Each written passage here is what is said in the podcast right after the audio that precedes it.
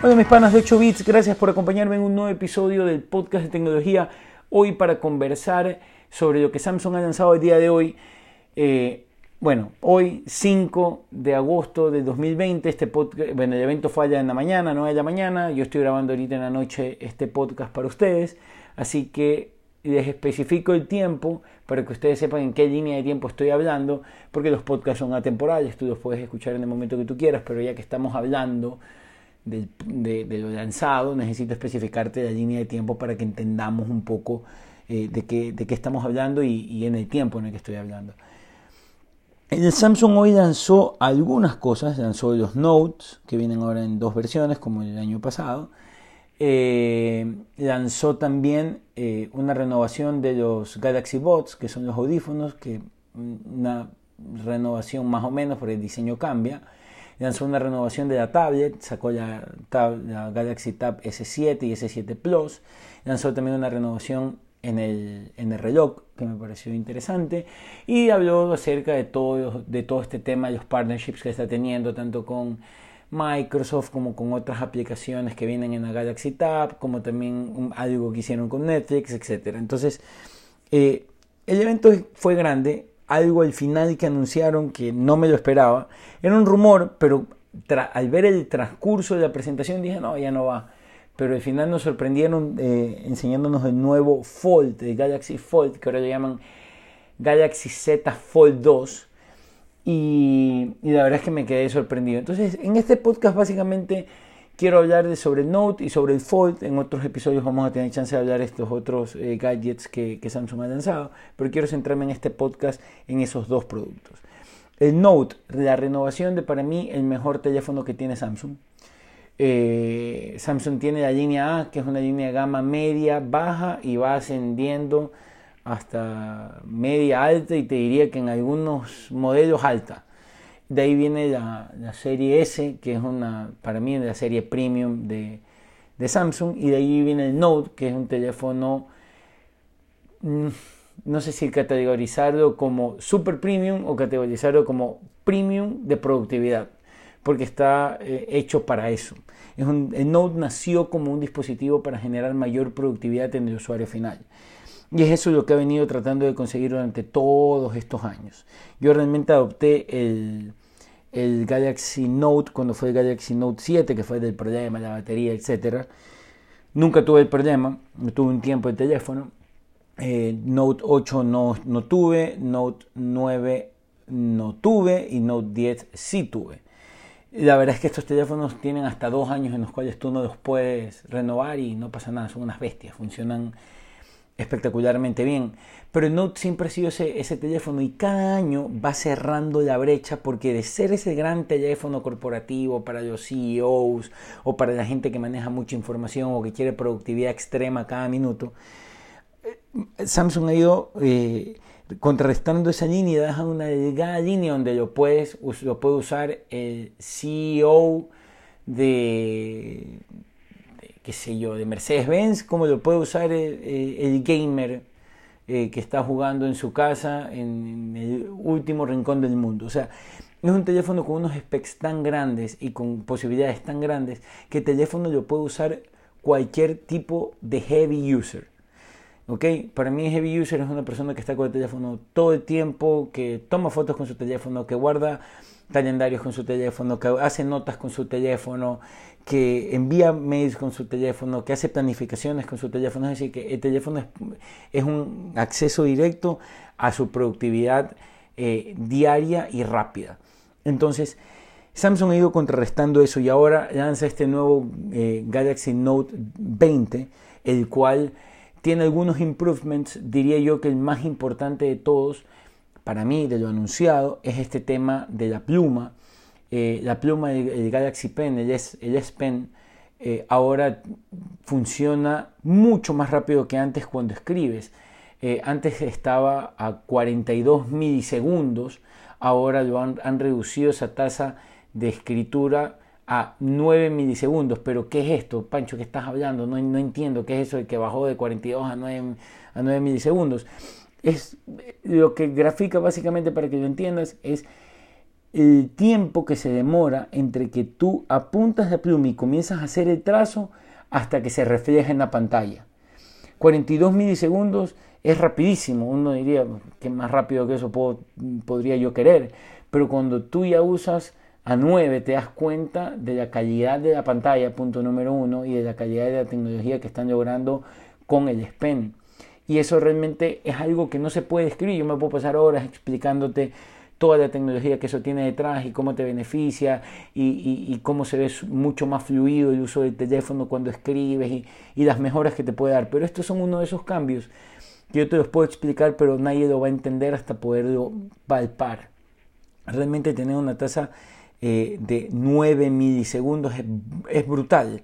Y pero imagínate, el Note 10, que ya era espectacular el tema de la pluma y cómo tú escribes y las notas y todo lo que puedes hacer con el S Pen se veía súper fluido y rápido.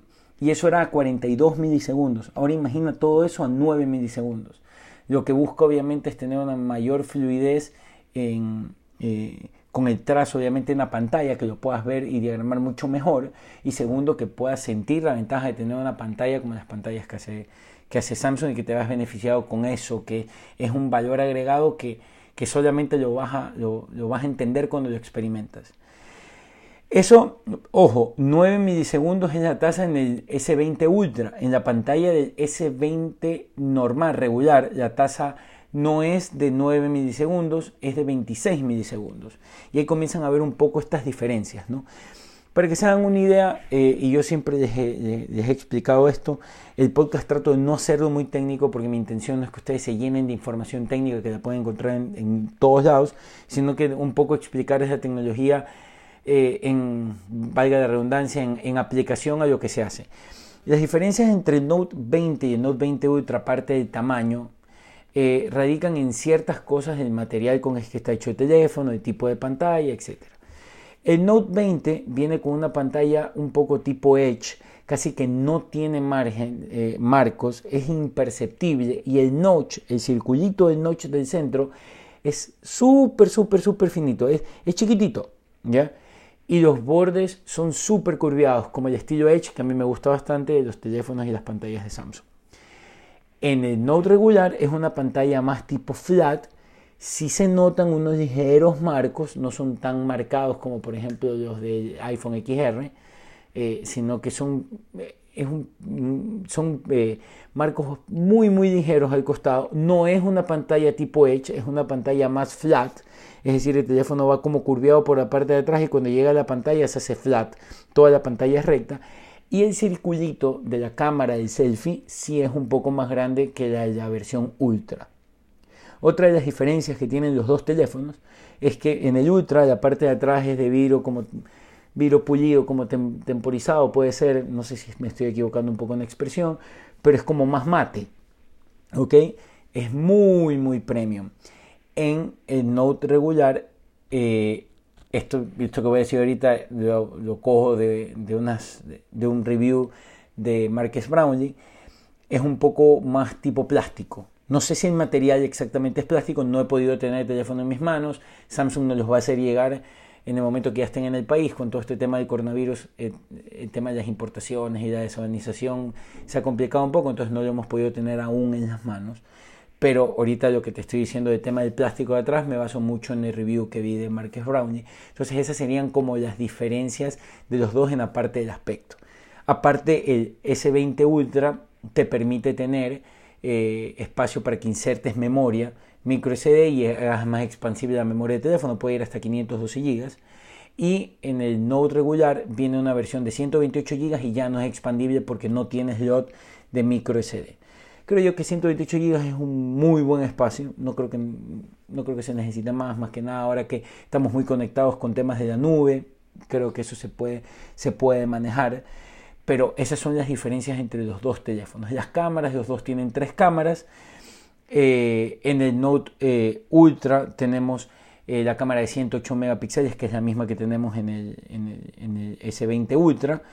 Y en, esa cámara no la tenemos en el Note regular.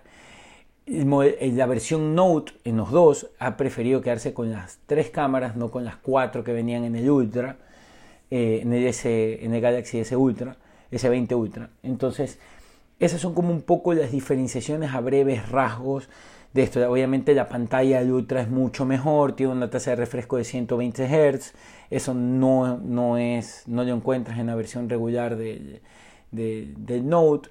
No creo que sea algo tan importante hoy por hoy, los dos teléfonos son 5G, eh, los dos tienen obviamente soporte de SPEN, funcionan con One UI de Samsung, ahí ya va a depender muchísimo de... Eh, el presupuesto que tengas y cuánto tú creas que te beneficien eh, los cambios que pueden haber entre uno y otro. El Note eh, regular comienza en 999 mil dólares y el S20 Ultra está en 1299, que son 1300 dólares, y de allí parten.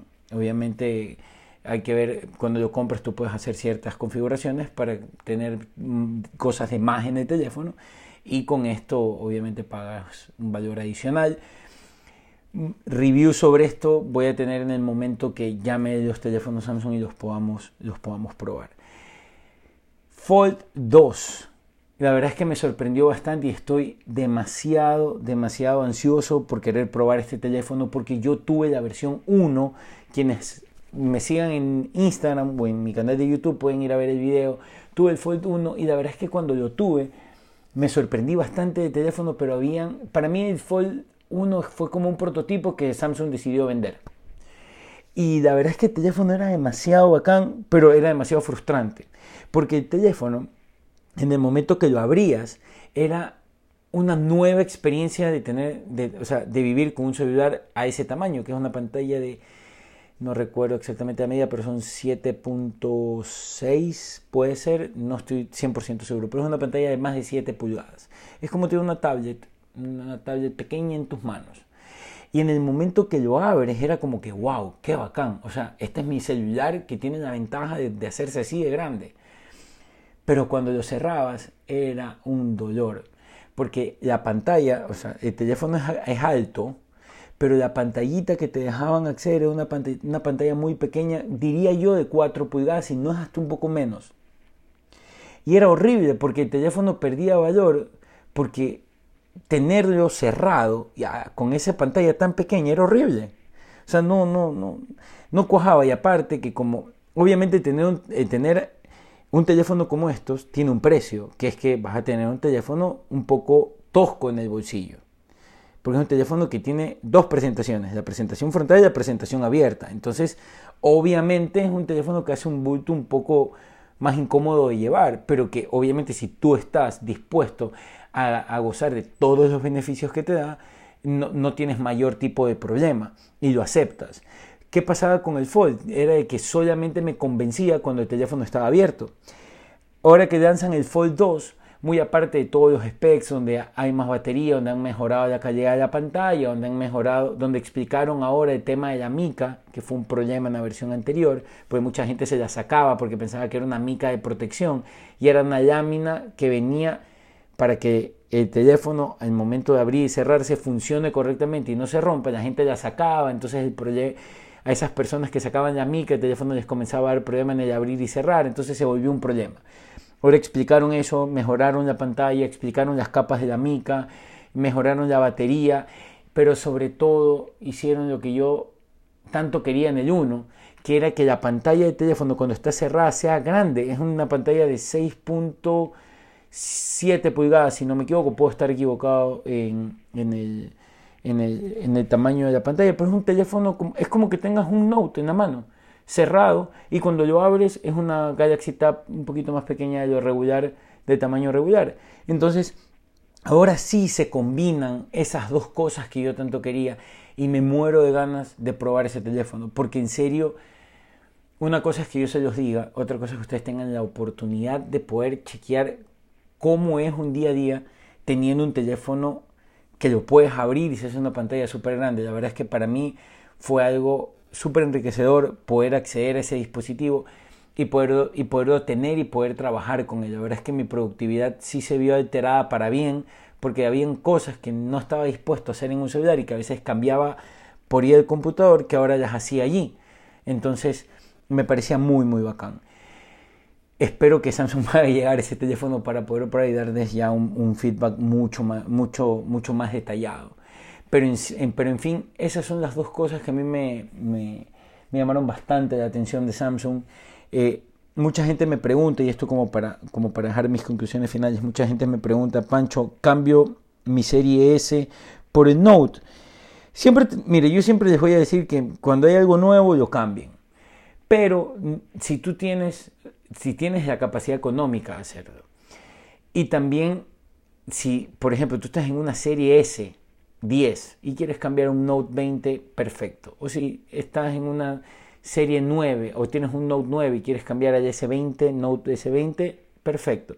Si tienes un Ultra como yo, no es tan necesario que lo cambies si tu fin no implica mucho el tema de manejar mayor productividad con el S Pen. Porque para mí hoy en día el S20 Ultra es casi lo mismo en un 98% que un eh, Note S20 Ultra simplemente que no tiene la pluma y yo amo la pluma y yo muy probablemente cambie mi S20 Ultra por ir a un Note 20 eh, Ultra. Eso yo lo voy a hacer porque para mí el Note es el mejor teléfono de Samsung.